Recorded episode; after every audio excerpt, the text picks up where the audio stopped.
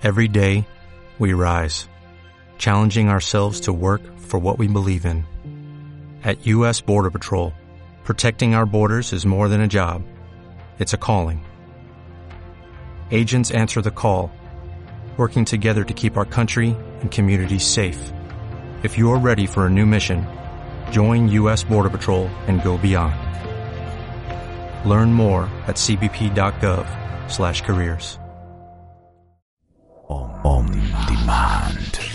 Mucho más que un podcast. ondemand.com.ar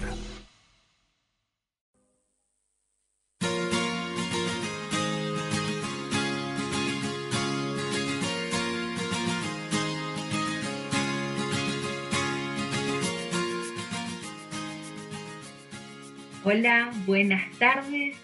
¿Cómo estamos? Bienvenidos a otro aire cuántico por Mantra FM y para todo el mundo. Según sea el lugar donde estés, será buen día, buenas tardes, buenas noches. Lo hermoso es que podamos estar juntos de nuevo. Muy buenas tardes, bienvenidos. Nuevamente estamos eh, frente a episodios muy lindos en este viaje que vamos haciendo como humanidad y hoy un día muy, muy especial para todos.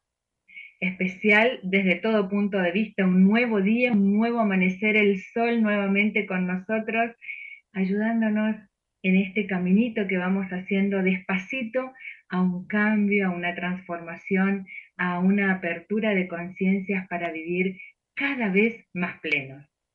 La transformación es permanente, eh, la vida es movimiento y a medida que vamos entrando en esta nueva resonancia, en estos nuevos momentos, el planeta permanentemente va subiendo su frecuencia, su oscilación, y eso va permitiendo que la vida se manifieste cada vez con un presente más amplio, con menos pasado, menos proyectados hacia el futuro y más en el instante que nos toca vivir. Que ahí es donde puede el factor neutral, el factor neutro, crear la vida y llenarnos de esa energía sagrada que abunda. Y por estos días estamos viviendo intensas energías de nuevo. Sabemos que en el multiuniverso tenemos códigos variados, múltiples, la numerología, los sonidos, las formas, la geometría sagrada, todo es alimentación. También nos alimentamos de eso que ahora mismo estamos pensando. El reseteo de por dónde anda mi mente ahora, que estoy pensando. Eso también es nutrición para todo nuestro ser. Y en un día tan hermoso como hoy, vamos a hablar de cómo podemos nutrirnos mejor, de qué posibilidades tenemos al alcance de las manos y de cómo podemos transformar voluntariamente el día a día. Bueno, el programa de aire cuántico hoy es eh, Néstor Palmetti, así que le damos la bienvenida para no desperdiciar un segundo de esta horita que vamos a tener con él. Bienvenido, Néstor. Buenas tardes, Néstor.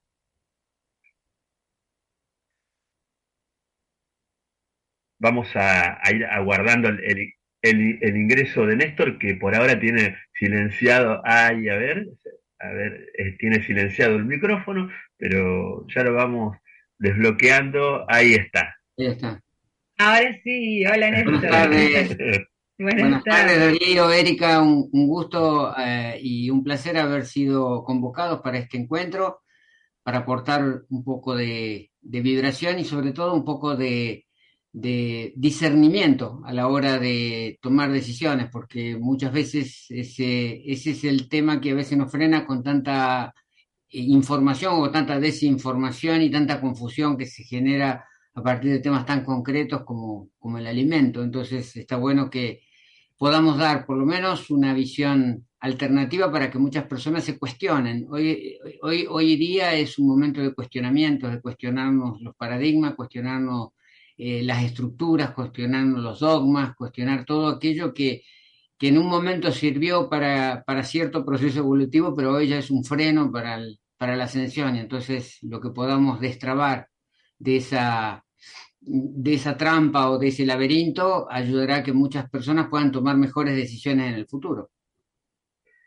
Eh, en un tiempo no muy remoto, eh, como que el ser humano sufrió una evolución a partir de lo que aparentemente podía recibir, que era la energía propia del Sol, y que el metabolismo podía del éter tomar la energía y hacer el proceso. Y aparentemente una de las teorías es que en en, ese proceso metabólico, ese ser que vivía de la energía se alejó del sol central como una especie de mitología y al alejarse, por eso un poco desde lo egipcio muestran mucho al sol como una futura reconexión y que en ese distanciamiento del sol el ser humano tuvo que adquirir hábitos, la especie más consciente, para poder obtener energía de otra manera.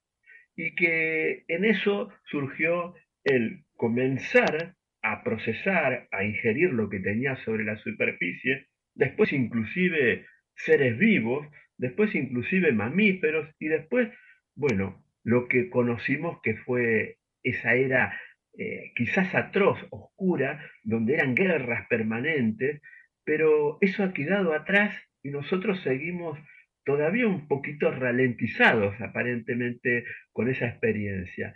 Y, se manifiesta, como estabas diciendo, un cambio vibracional, ¿verdad? En, la persona, en el ser humano, donde necesita dejar esos hábitos.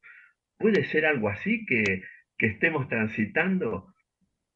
Eh, en efecto, y lo que se trata es de recuperar algo que es, básico, eh, los fotones, la energía del sol y, el prana son los, los, elementos básicos de toda, de toda la vida planetaria. Y los vegetales son los captadores de ese prana, de esos fotones, para convertirlo en una frecuencia física de, nutriente, una hoja, una hoja verde, está sintetizando esos fotones y esa, ese prana, y nosotros al ingerir esa hoja verde nos estamos nutriendo, hacen como una especie de intermediación. Esto sirve en todos los reinos, porque, eh, no sé, una vaca, cuando la vaca come pasto, está comiendo esa energía fotónica, esa energía del sol, y con esos elementos y el trabajo de las bacterias va a generar los nutrientes para que pueda hacer sus músculos, su leche, su cuero, todos los elementos que la conforman. El, tema fue que en un proceso se puede llamar oscuro, cuando, cuando baja del árbol y, corre por la sabana, encuentra que no tiene, no tiene los alimentos fisiológicos, las frutas, las hojas, y, entra en un proceso donde tiene que recurrir a comerse los animales y, a comer los granos, porque era, era la forma que encontró a través de la agricultura, a través del sedentarismo, la forma de producir alimentos y salir de la hambruna, salir de la carencia, poder sobrevivir como grupos humanos y eso nos dio una cultura. La cultura de la proteína animal, la cultura de los almidones, fue una cultura de supervivencia que permitió que muchas culturas se hiciesen persistentes, que fueran sustentables en el tiempo, porque tenían recursos alimentarios eh, acopiados como para sobrevivir. El tema es que nos encuentra el 2022, nos encuentra en un proceso de cambio planetario, donde todo lo que en un momento sirvió para sobrevivir, hoy nos traba y nos crea problemas de interferencia entonces nos hace ineficiente el, crecimiento, la evolución. Y es el momento de deshacerse de estos lastres y empezar a darnos cuenta que nos nutrimos de formas más sutiles y que esa sutilidad, es decir, ya hay una sutilidad básica que es el vegetal. Si yo me como la hoja verde, me estoy comiendo, me estoy comiendo el, el prana y los fotones que me alimentan. Entonces, a partir de ahí puedo seguir creciendo y en un determinado momento puedo no necesitar la hoja verde y puedo directamente captar prana y fotones y convertirme en, un, en un, eh, una persona que se nutre del uso, que se nutre de, de energía vital, sin necesidad de ingerir alimento, una vida sin alimento, que es lo que se viene como tendencia evolutiva. Pero bueno, hay que ir paso por paso. Ya, ya reconocer el tema de la proteína animal y de los almidones ya es un gran tema en este, en este camino evolutivo.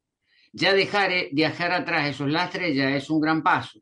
Entonces, empecemos desde lo básico para que las personas puedan encontrar a través de experiencias de, vida cotidiana, cómo ir introduciendo estos cambios y cómo irlos generando con la conciencia de que apunta todo a una evolución ulterior, a un camino que está siempre con desafíos, pero también siempre con la oportunidad de, aumentar la frecuencia. Totalmente. Es, un lujo poder eh, escucharte, Néstor, porque bueno, hemos estado recientemente en, el espacio, eh, espacio depurativo, mm, y sentirlo, vibrarlo y poder escucharte dentro de tanto, tanta teorización que, como lo decías al principio, de corregir, eh, aprender de los hábitos y corregirlos dentro de tanta confusión, para nosotros es un lujo porque, bueno, eh, nos hemos tomado el tiempito y hemos escuchado a mucha gente que ha pasado eh, por el centro, ahí en Villa Las Rosas, y hablar desde la experiencia de vida tuya y de tantas personas que han podido recuperar la salud, bueno, es un lujo escucharte. Néstor, eh, me nace una pregunta. Sabiendo que tenemos variedad de alimentos, una de esa variedad de alimentos, que cada alimento que viene de la naturaleza aporta una determinada energía. Eh, por, decir, el zapallo que está sobre la tierra, decimos que tiene energía de la tierra y energía del aire la mandarina que tiene energía del aire. Lo que está debajo de la tierra como la papa tiene energía de la tierra. ¿Cuál es tu, es tu apreciación en el consumo diario de ese tipo de energía también que tiene que ver con los elementos? Claro, que un poco le llaman como polaridades, ¿no? Polaridad positiva, eh, neutra, polaridad negativa, como que la leche tiene polaridad eh, neutra. Y bueno, ¿cómo, cómo, cómo es esto, Néstor? No, no, eh, o sea, todo es, no, no, podemos hablar de blanco-negro, de bueno-malo, todo es relativo y, y, tiene que entenderse dentro de un fin y dentro de un proceso. O sea, los tubérculos que hacen almacenar recursos a través de, la captación, o sea, son, son, son las hojas las que fijan esos nutrientes en forma de reserva en los tubérculos. Ahora, esos tubérculos van a tener distintas composiciones. Eh, a más menos presencia de almidón, más menos eficiencia fisiológica en nuestra asimilación. Ah. Nosotros somos animales frugívoros desde el punto de vista biológico, de fisiología comparada, donde nuestra condición de frugívoros nos hace eficiente al asimilar eh, las frutas, las hojas, las semillas, porque son alimentos que requieren eh, poco, poca intervención metabólica.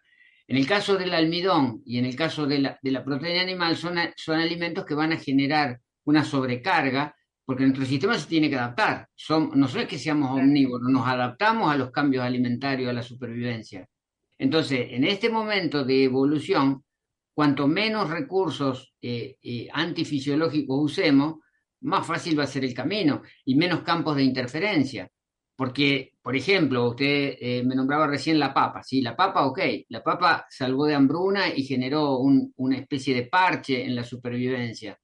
Pero eso cuando funcionaba todo ordenadamente, se metabolizaba de un determinado modo. Hoy en día, con una mucosa intestinal demasiado permeable, con una, avanzada de hongos cándida, que son, son parásitos que, crean problemas y que se nutren justamente de los azúcares anaerobios, los azúcares que no tienen oxígeno.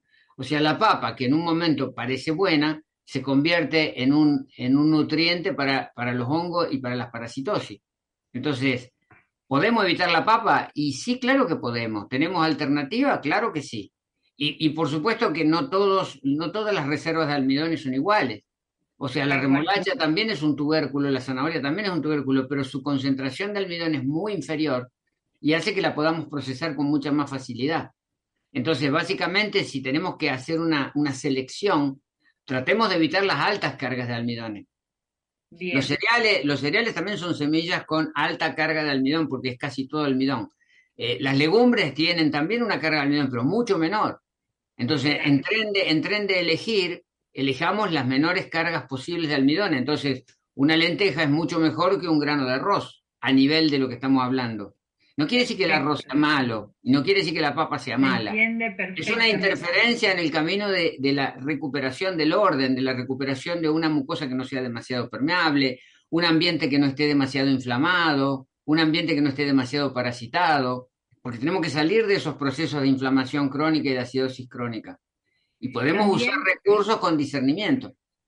También, también es importante recalcar esto sobre la sutilidad de lo que ingerimos a diario, porque precisamente nuestro cuerpo energético va a lo sutil con tanta carga energética que estamos recibiendo, eh, ya sea de las tormentas solares, de los procesos evolutivos naturales de lo que está haciendo la Tierra. Entonces, eh, también el cuerpo físico necesita de esa sutilidad, ¿verdad? de consumir alimentos cada vez más sutiles, cada vez respirar más profundo, andar descalzos, eh, estar más en contacto con el sol, expuestos al sol en los horarios. Eso también colabora muchísimo, ¿verdad?, con este proceso del carbono a silicio que estamos haciendo. Así es, y sobre todo el cuidado, porque eh, no es lo mismo eh, tener en el patio de la casa una hoja verde que yo la, la, corto y la convierto en un jugo verde, en un jugo de clorofila, que utilizar un, un, mazo de espinacas congelado, frisado, viene de no sé dónde y de qué tiempo. Hoy en día la gente está empezando a valorar lo que antes se, se descartaba, la necesidad de tener un patio, de tener tierra, de tener una quinta, de tener una huerta hoy se le empieza a dar un valor altísimo. Porque antes era eso, ese patio era un problema, había que limpiar, había que barrer las hojas, había que cortar el pasto. Pero hoy en día mucha gente vende su departamento en la ciudad y se va a buscar una fracción de tierra donde pueda tener una huerta, donde pueda tener unas plantas, donde pueda estar en contacto con, con la madre tierra y la naturaleza. Entonces se privilegia lo fresco, lo vital, lo que me puedo producir, lo que podemos, es como hacemos aquí en el espacio. No es que salga más barato hacerse las propias eh, hortalizas, pero es, la, es el gran beneficio invaluable de poder cortar y consumir en el momento, con toda la vitalidad y toda la, frescura. Total, y con la energía, porque hasta estamos transmitiendo energía cuando estamos cocinando.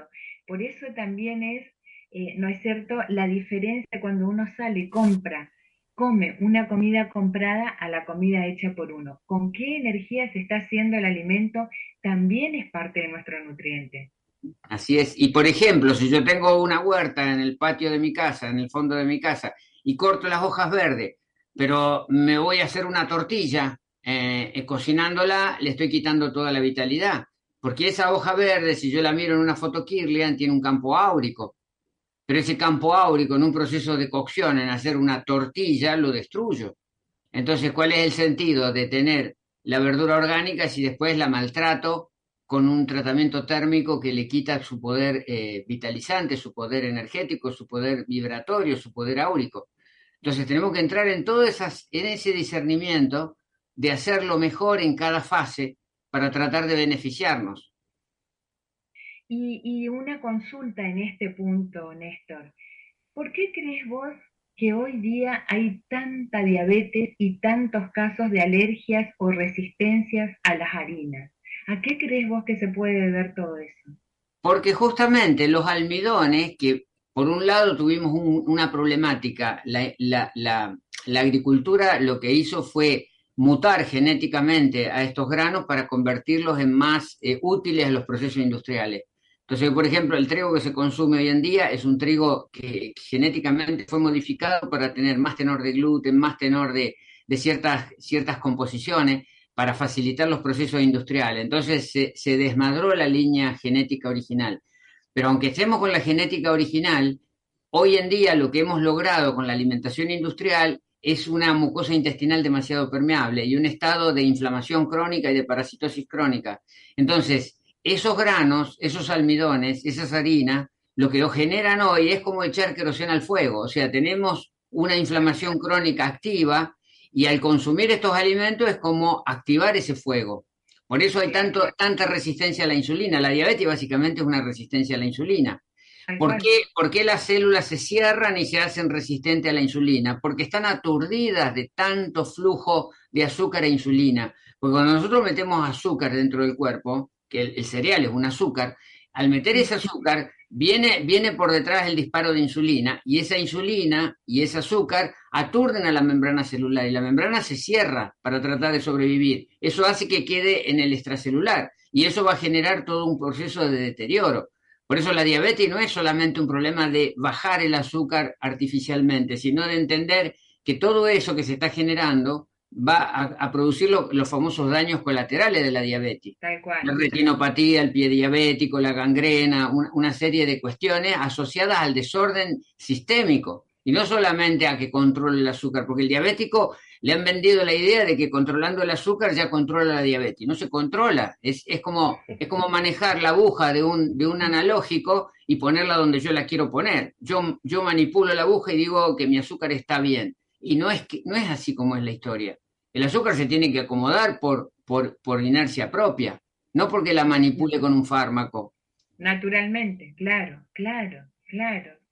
Y, y, cómo, y cómo, eh, cómo la persona, ante tanta, tanto exceso de información, porque bueno, ahora se googlea y está todo servido, con tanto exceso de información, cada vez nos vamos desconectando más del cuerpo físico. Bueno, se da también un proceso, en cierta forma, de, adicción, ¿no? Porque es como que uno tiene un hábito, pero es un hábito que va acorde con el confort, con consumir ya lo elaborado. Obviamente, eh, lo que Néstor nos, nos, transmite con su ejemplo y con lo que hacen en el centro es eh, un, todo un trabajo de, de conciencia, pero un trabajo de búsqueda, de reencontrarse uno consigo mismo y donde pone el valor sobre la transformación por la salud, porque al fin y al cabo todo lo que hacemos es para sentirnos mejor.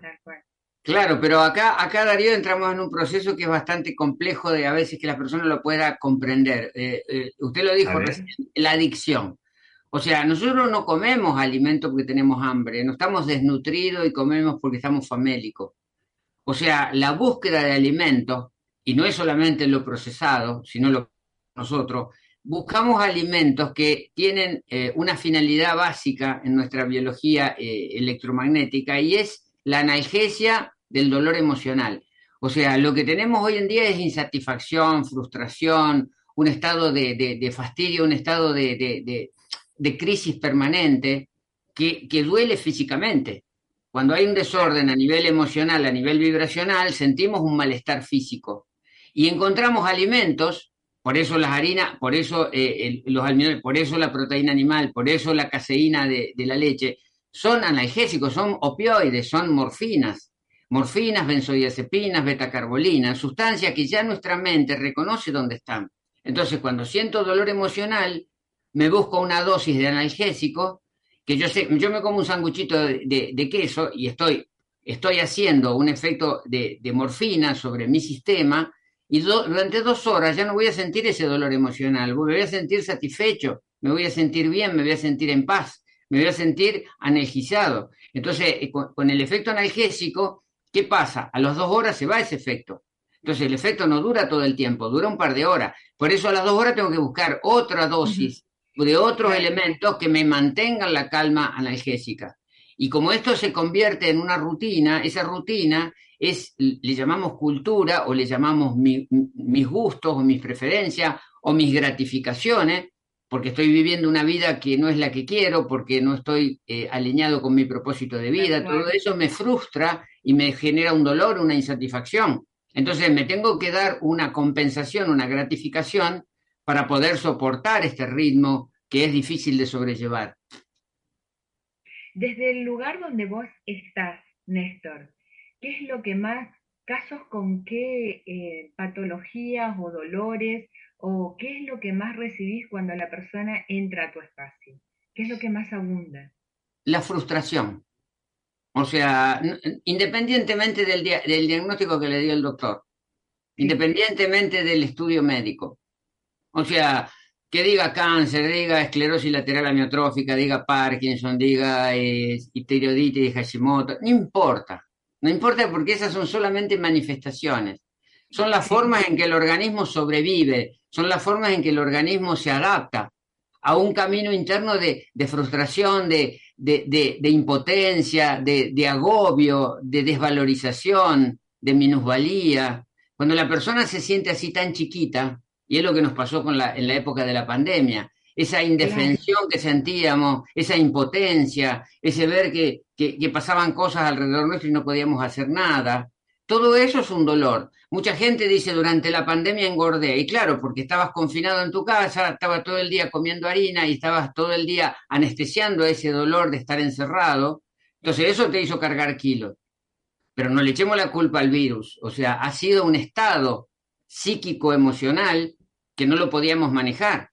Ahora, pasó la pandemia y seguimos en ese estado de frustración, porque si bien ahora estamos sueltos y no tenemos que ponernos los barbijos, pero seguimos viviendo una vida que no es la que queremos, no estamos alineados con nuestro propósito, no somos plenos eh, y no tenemos una autoridad energética anclada, no somos, no somos autoridad energética manifestada. Entonces eso no, nos no, no, nos, vemos, nos vemos como chiquititos, como impotentes, como minusválidos. Y eso genera angustia. Y esa angustia es la que nos lleva a la adicción.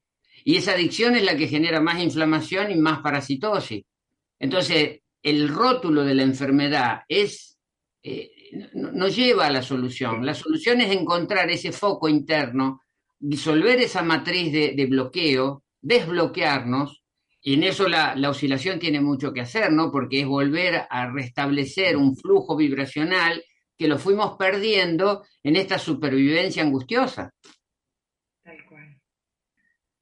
¿Cómo es el proceso de los tratamientos cuando una persona eh, toma la decisión de mejorar sus hábitos porque ve que en lo cotidiano no puede y dice, bueno, a ver, ¿qué alternativas tengo? Y, veo como opción comunicarme con Néstor, con el equipo de Néstor, con el centro depurativo. ¿Cómo es ese proceso? ¿Cómo es la conexión? y qué experiencia ¿A qué experiencia se va a prestar uno, Néstor? Bueno, la idea, la idea, y yo digo en esto, tenemos una suerte. Cuando nosotros convocamos a retiros, los retiros eh, llevan siempre un tiempo, ocho días. Entonces nosotros tenemos una suerte, que la persona cuando decide venir al espacio, se, se, anota en un retiro y participa de un programa acotado, restringido, con, con, una, con una dinámica muy, muy, muy programada, pero tenemos ocho días de tiempo. Lo que tal vez un médico, un terapeuta no tiene el tiempo más allá de, de la hora de la consulta. Nosotros tenemos ocho días para que la persona entregada a una serie de prácticas pueda conectarse con esa matriz interior, con ese, con ese bloqueo interno.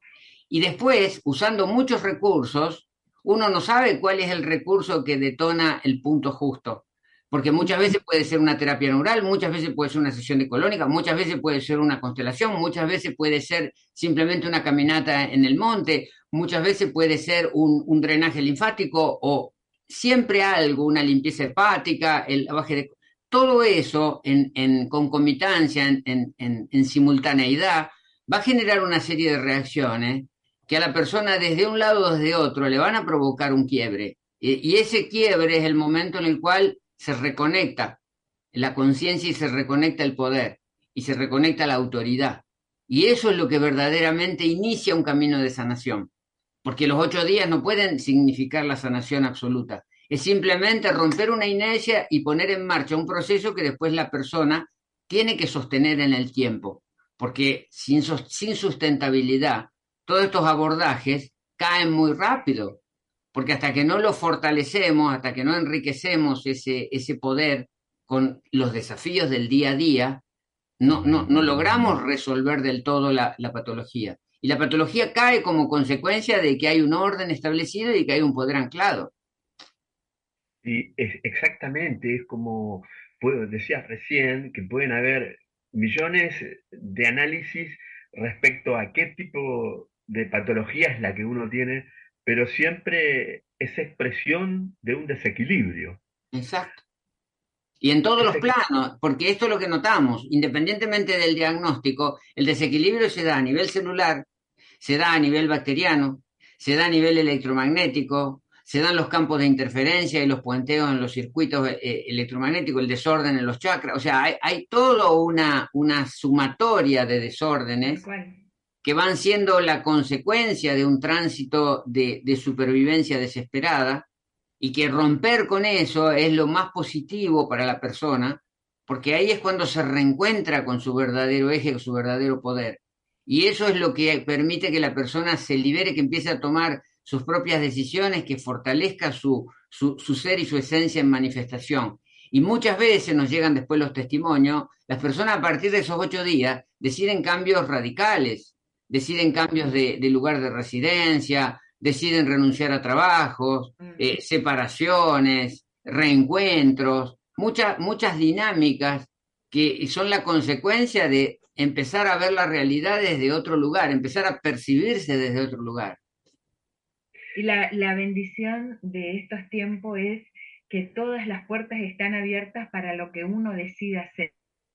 Lo que uno decide hacer se potencia eh, generosamente cuando tomamos la decisión y la hacemos, sea la decisión que sea la que tomemos, pero eh, todo está dado para que se potencie. Entonces, qué interesante es eh, la difusión de esta toma de conciencia para que también aprendamos a ser los dueños de nuestra propia vida, porque la oferta en, lo gourmet, en lo que uno puede y quiere comer, es abundante. Ahora, ¿qué decido yo hacer con la alimentación que genero para mí mismo? ¿No es, cierto? Es, ese es el punto. Eh, ¿Qué estoy decidiendo comer? Porque de eso depende mi hoy y mi mañana. Simple. Bueno, en esos ocho días que la persona está acá, le damos muchos cursos de cocina sin cocina, que es eh, la cocina de alimentación viva. Les enseñamos a fermentar y les enseñamos a generar a través de la fruta, las hortalizas y las semillas y las algas y los condimentos y, las especies, a generar una serie de transformaciones que no dañan el alimento, pero sí le permiten recrear gustativamente, eh, desde el punto de vista de la textura, las cosas a las cuales la persona estaba acostumbrada. Entonces, podemos hacer una pizza, una empanada sin usar cereales, sin usar proteína animal, sin usar cocción. Entonces, podemos lograr algo que es parecido a lo que la persona consumía, pero, pero generado a partir de técnicas diferentes. Acá usamos mucho la fermentación, el deshidratado, el licuado, el germinado, que son técnicas que aportan y no quitan, que dan y no roban eh, eh, en materia nutricia, en materia... perfecto.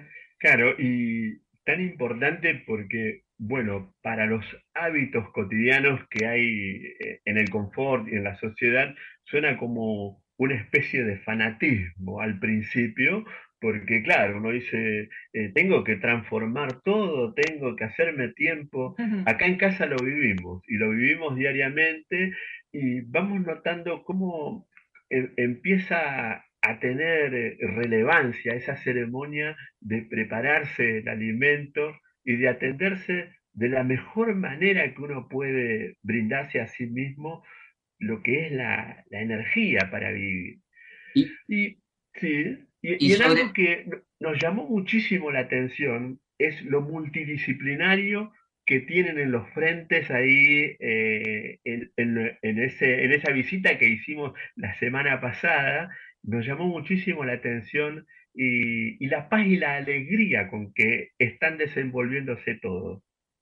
Bueno, hay una, hay una vibración que es la que domina, que es, eh, eh, digamos, el lugar, el lugar es un lugar que está, que está protegido y que tiene un sentido como, como, como centro de cura, como un centro de reparación, como centro de rectificación. Entonces, obviamente que todos estamos al tanto de lo que se está haciendo que no es resolver una patología, porque no, no, somos ni, ni, curanderos, ni sanadores, ni nada de eso, es simplemente un sistema de, cambiar conciencia, de, despertar esto, por ejemplo, en el procesamiento del alimento, entrar en sintonía con las bacterias.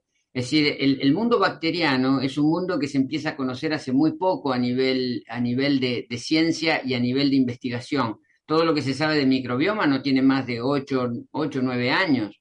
Entonces, pero ¿qué pasa? Las bacterias estaban antes que nosotros y son las que nos dieron la vida y son las que regulan todos nuestros procesos internos y son las que generan nuestros nutrientes básicos y son las que nos acompañan en este camino. Pero no teníamos esa conciencia y estábamos como disociados. Entonces usábamos desinfectante, ese que mata el 99,9 de las bacterias, y estábamos todos asépticos como en un quirófano, y empezar a poner la mano en el alimento, empezar a hacer un quinche, empezar a hacer un, un chucrú, empezar a cortar el repollo, empezar a amasarlo, empezar a darle nuestra energía, dejarlo en un frasco, y que al cabo de, de 15, 20 días eh, las bacterias nos devuelvan una transformación mucho más gustosa, mucho más eh, fácil de asimilar, con sabores más intensos. Entonces empieza a haber también una veneración hacia todas las formas de vida, porque las bacterias son la forma de vida básica, pero con la cual teníamos una, una cierta disociación. Y resulta que ahora los estudios científicos nos demuestran que siempre el planeta estuvo llovido de virus y bacterias. Entonces, ¿de dónde vienen los virus y las bacterias? Y vienen del cosmos. Entonces nosotros tenemos siempre una lluvia cósmica de estos microseres pequeñitos, estas microbitas, que son las que nos dan la vida y son las que mejoran las plantas y mejoran la agricultura y mejoran los suelos y mejoran las condiciones de, de vida. Entonces, empezar a reconciliarnos, nos reconciliamos con las bacterias, nos reconciliamos con el entorno, nos reconciliamos con nuestro cuerpo, que es sabio y perfecto. Entonces, a partir de ahí, la vida se vive en otro nivel de vibración, porque ya no hay que defenderse de nada, simplemente hay que estar a favor de la vida. Tal cual. Y sabiendo que también adentro nuestro conviven armónicamente virus, bacterias, hongos, y que es la vida, precisamente, tal cual lo que decís. Ahora, eh, también me nace otra pregunta. Vos hablas mucho de las hojas, de la fotosíntesis que hacen las hojas y que eso es parte también de nuestra alimentación fotónica. ¿Qué pasa? Cocinamos. Y lamentablemente al cocinar estamos rompiendo esas estructuras, porque la, la, cocción por temperatura, vamos, vamos a tener algo muy concreto. La naturaleza no pasa a los 50 grados. Si, salvo que sea ya haya un incendio o que haya la erupción de un... En la naturaleza no se pasan los 50 grados.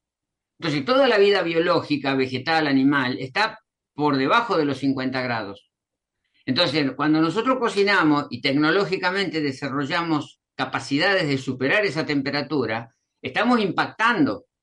Nosotros ya sabemos que a los 48 grados se rompen las cadenas enzimáticas. Las enzimas son las chispitas que hacen a la digestión.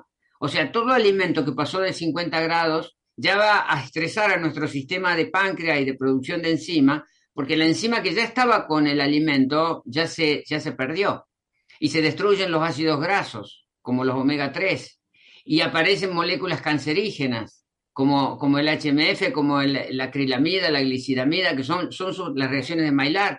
Son reacciones que aparecen por encima de los 50 grados. Entonces, el cocinar, el reducir el campo vibracional, el evaporar el oxígeno y convertir el alimento en más ácido, no son atributos que tendríamos que, que, que, que lograr, sino son atributos que tendríamos que olvidar. Entonces, empezar a pensar en una alimentación que no supere los 50 grados. Y esto no quiere decir comer frío, porque yo puedo, una ensalada la puedo entibiar a través de un baño María, puedo entibiarla y llevarla a 50 grados, percibirla como calentita, y eso no quiere decir que esté comiendo frío. O sea, no tiene que ver el frío con lo vivo. Lo vivo quiere decir mantenido dentro de un rango de protección para que pueda disponer del oxígeno, de las enzimas, de las vitaminas termosensibles, de los ácidos grasos, y que las bacterias, las bacterias entren en ese circuito de, de, de, convivencia, de simbiosis. Por eso somos simbióticos con las bacterias y con el alimento. Entonces, un alimento fermentado con prebióticos y probióticos es simbiótico con mi estructura digerente y es mucho más amable, es mucho más favorable. Se entendió perfecto, se entendió perfecto. Ahora, ¿cómo, cómo los niños eh, están empezando a marcarnos a los adultos por dónde viene la modificación que nosotros todavía no queremos entender, no la podemos ver, porque ellos se niegan a comer comida caliente, se niegan a comer carne, eh, preguntan por qué hay que comer huevo, entonces, qué abiertos tenemos que estar también a, ese mensaje de ellos, ¿verdad? Y, y también eh, como padres como instructores de ellos, comprender lo que nos estás explicando. Bueno, pero ahí está el rol. Somos instructores o somos instruidos. O sea, estos niños, los niños ya traen un ADN activado, modificado, que marcan comportamientos y que muchas veces esto termina en una incomprensión por parte de los adultos que le quieren imponer unas reglas de juego que a su vez a estos adultos se los impusieron sus antepasados. Entonces se viene haciendo una cadena de transferencia de, de, evangelización, llamémosle así, desde el punto de vista de los hábitos culinarios y los hábitos alimenticios. Entonces hay que cortar esa cadena de transferencia, no podemos seguir machacando sobre lo equivocado. Es decir, son conceptos que vienen muy de la, del hogar. Yo me acuerdo cuando era chico, mi madre me prohibía que comiera fruta antes del almuerzo, porque decía que no me comas la fruta que después no me vas a comer la comida, como que si la fruta no era comida. Pero ese concepto, ese concepto que hay que comer lo que se pone en el plato, que hay que terminar todo el plato, que no hay que dejar nada porque es mala educación. O las horas, hay que comer. cuando no hay hambre, claro, pero y cuando no hay hambre, cuando el niño se pasa dos días sin comer, que es un problema, se va a debilitar el niño. El niño está marcando una pauta, el niño ya está intuitivamente conectado con el ayuno. Entonces, no le tenemos que enseñar ayuno, no lo tenemos que instruir en el ayuno, tenemos que dejar que él manifieste su necesidad o no de alimentos. Y eso nos marca un camino, nos marca un camino de comprensión, porque él, él está comprendiendo la vida, pero nosotros tenemos que comprender esa vida que él comprende y no entrar en disrupción, no entrar en, en, choque, no entrar en conflicto, no entrar con imposiciones. Yo conozco muchos casos de, de, ahora adolescentes o, ya adultos que fueron obligados a comer carne, eh, con padres médicos que los obligaban a comer el bife. Una cosa atroz que hoy en día la vemos como algo, como una barbarie, pero en su momento esos padres creían que estaban haciendo lo mejor, porque creían que estaban educando. Y, era una forma de transferir un error que ellos habían recibido de sus generaciones pasadas. Eso es lo que tenemos que cortar. Por eso hemos sacado el libro Creando Futuro Consciente, para alertar sobre lo que estamos haciendo con los niños, porque ese va a ser nuestro futuro. Esa generación que en 30 años va a tomar el comando de la sociedad se está gestando hoy y se está gestando bien o mal, se está guiando bien o mal, se está interfiriendo o se está potenciando. En una de las capacitaciones eh, salió el tema del autismo y nos preguntábamos eso, ¿qué será que se está desactivando para que un niño a partir de los seis años comience a manifestar, manifestar autismo. Supervivencia. Exacto. El autismo, el autismo, yo no, odio esa palabra, usamos el trastorno de desarrollo infantil. El trastorno de desarrollo infantil es un modo de supervivencia. Ese ser, esa alma que, está haciendo su camino de, de aprendizaje y de evolución, encuentra una incomprensión, encuentra una incoherencia, encuentra una forma de, rechazo, encuentra una, no manifestación de armonía, y él tiene que sobrevivir. Y, le han enchufado una serie de, condicionamientos, por ejemplo, parasitosis. Estos niños están llenos de gusanos, llenos de parásitos.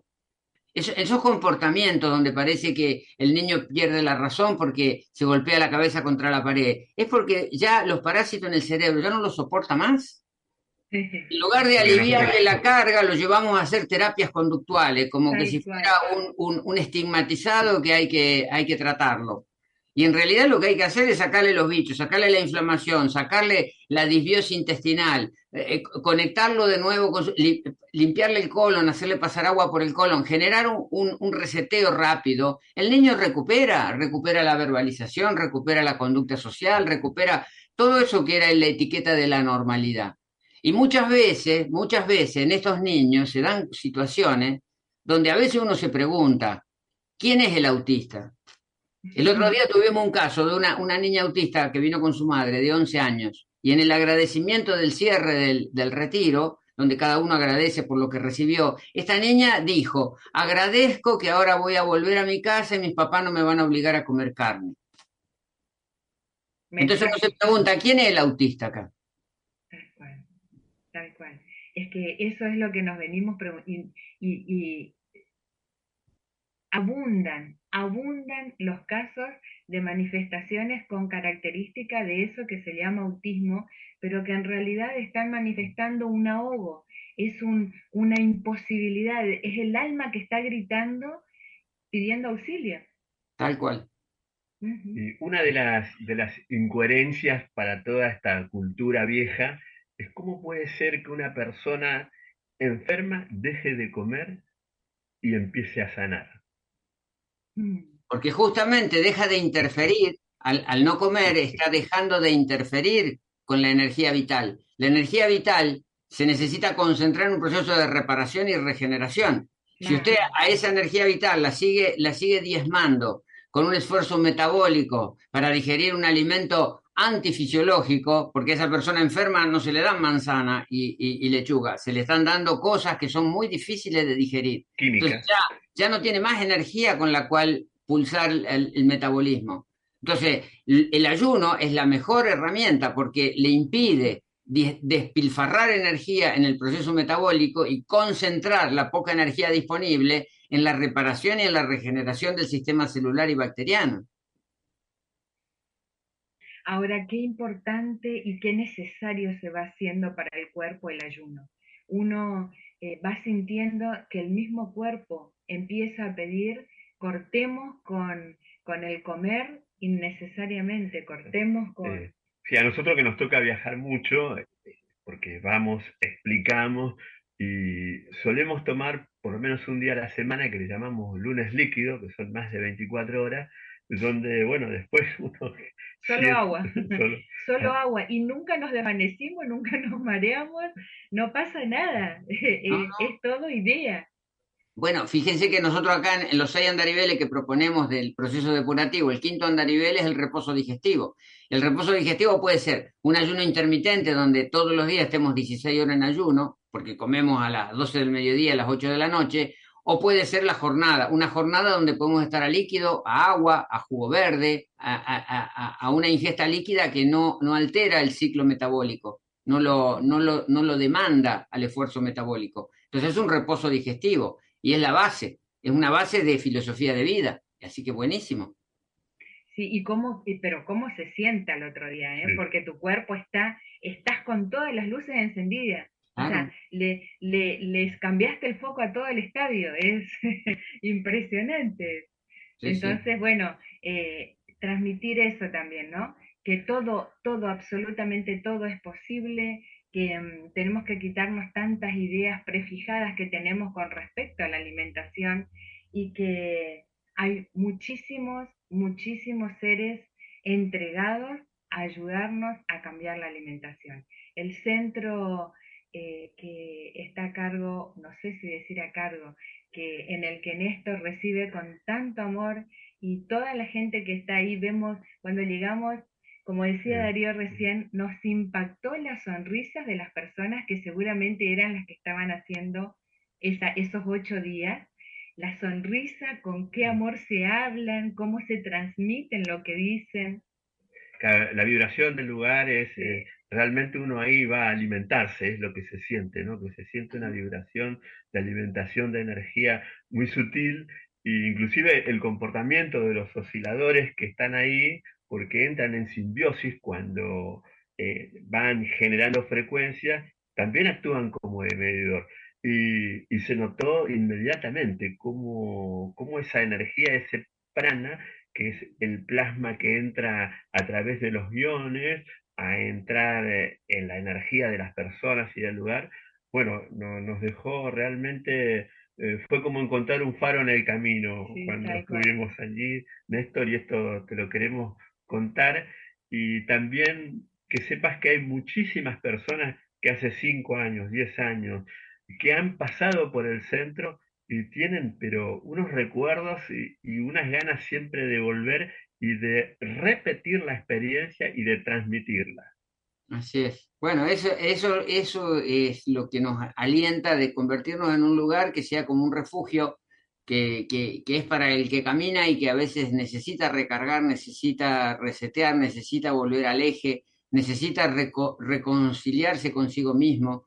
Entonces es un lugar que ayuda a esos procesos, que los contiene y que les da ese marco para sentir esa seguridad recobrada, para volver a recuperar ese poder del que hablábamos al principio. Bien, Néstor, cabe exactamente en este momento la pregunta. Si Juan, que nos está escuchando, quiere iniciar un proceso de transformación y quiere empezar por la alimentación. Contanos, ¿qué tiene que hacer para acercarte a, a, tu centro, al centro donde están ustedes, y cómo es la metodología que les tienen preparado cada uno? Bueno, eh, todo comienza siempre hoy, por, hoy en día por correo electrónico. El, info arroba espaciodepurativo.com.ar es nuestro correo electrónico con el cual la gente se contacta, pide la información, se lo asesora, después se le pasa un teléfono, un WhatsApp, empiezan a tener todo ese ida y vuelta administrativo, formal, para concretar una, una, permanencia. Muchas veces lo que simplemente a la persona le, le, satisface y le basta es una consulta virtual por Zoom, que yo hago personalmente de una hora, también la hacen nuestros médicos. Entonces, también hay una forma de conectarse en, en, en, en virtualidad que permite ese acercamiento, permite tener las ideas más claras, permite comprender mejor una hoja de ruta, permite tomar mejores decisiones porque muchas veces las personas están frente a un diagnóstico médico, a una, a una cita médica, a una programación de, de agresiones desde lo ortodoxo y siente que tiene que tomar una decisión y que tiene que buscar una alternativa. Nosotros ofrecemos alternativas, no somos la verdad revelada, no somos la verdad absoluta, simplemente le mostramos que hay otra forma de abordar todas estas historias y la comprendemos desde un lugar diferente. Perfecto. Y una vez que bueno, también tienen eh, todas las redes abiertas, eh, que quizás también de ahí puedan tomar eh, la dirección del correo electrónico, puedan tomar un mensajecito para comenzar este ida y vuelta y poder acceder, ¿verdad?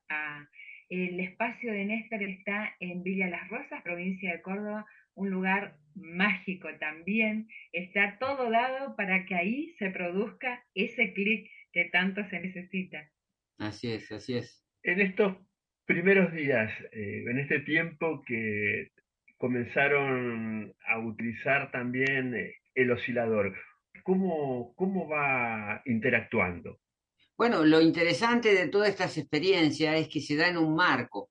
Es decir, el marco es muy importante como ecosistema, como ambiente, porque evidentemente somos la consecuencia y la resultante de un ambiente. Entonces, cuando la persona está en un contexto donde está limpiando con agua sus intestinos, está haciendo hepáticas profundas, está desparasitando, está liberando emociones, está reconectando su energía a través de la terapia neural.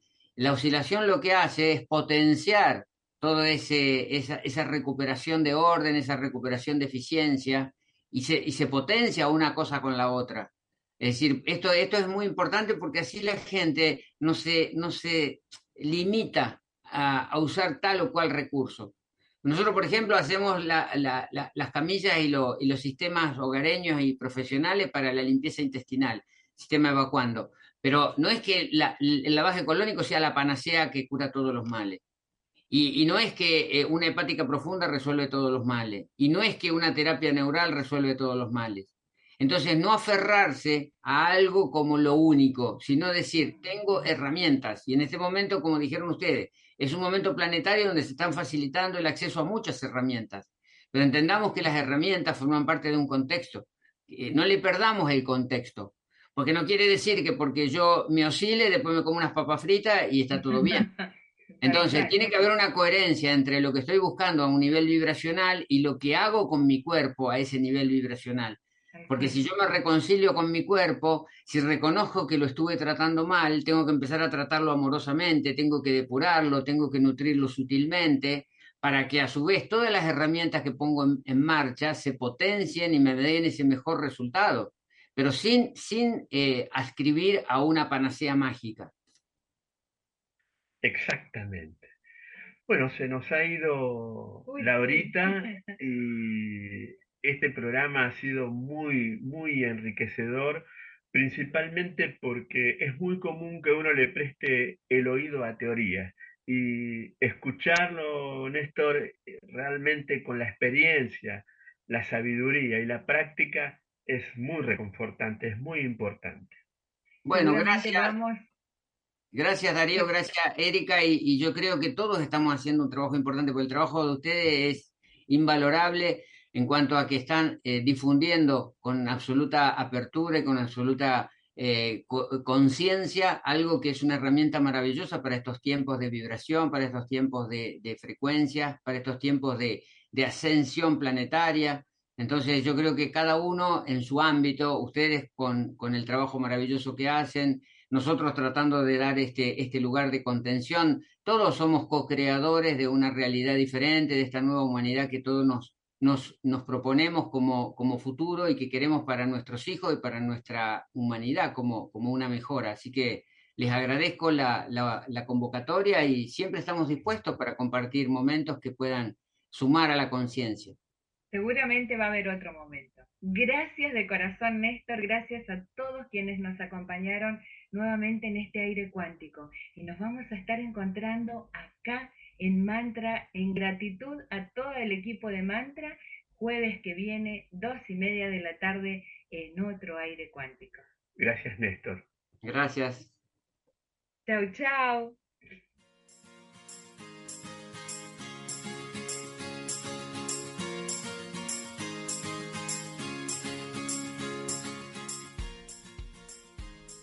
Para comunicarse con Darío de la Rosa, experimentador cuántico, y Erika Hipper, facilitadora en técnicas del despertar. Puedes hacerlo por WhatsApp al más 54 9 36 24 75 99 73 o por mail a geodesicarg.gmail.com. Búscalos en Facebook como darío.delarosa.79.